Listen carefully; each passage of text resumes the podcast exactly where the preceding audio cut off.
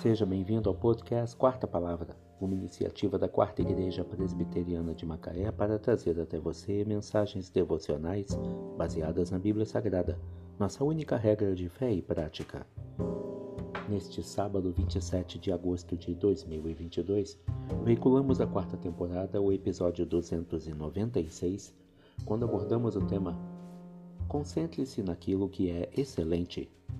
Mensagem devocional de autoria do Reverendo Hernandes Dias Lopes, extraída do devocionário Gotas de Sabedoria para a Alma, baseada em Provérbios 17, verso 24.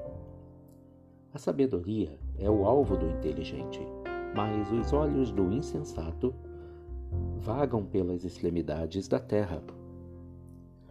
O indivíduo inteligente não desperdiça suas energias nem seu tempo em busca de muitas coisas não é uma pessoa dispersiva, mas focada. Age como o apóstolo Paulo. Uma coisa eu faço. Precisamos mirar o alvo e caminhar em sua direção sem olhar para os lados. Somos como um corredor numa maratona. Se entrarmos na pista olhando para as arquibancadas, perderemos a corrida. Se entrarmos na arena da vida com o coração dividido, arrastados de um lado para o outro, seduzidos pelas muitas vozes que tentam conquistar nosso coração, perderemos a luta. Um exemplo clássico dessa realidade é Sansão. Ele foi um gigante levantado por Deus para ser o libertador do seu povo. Na força física era imbatível, porém tornou-se um pigmeu. Rendeu-se aos caprichos de uma paixão. Dominava um leão, mas não conseguia dominar seus olhos. Subjugava uma multidão, mas não controlava seus desejos. Tinha controle sobre os outros, mas não sobre si mesmo.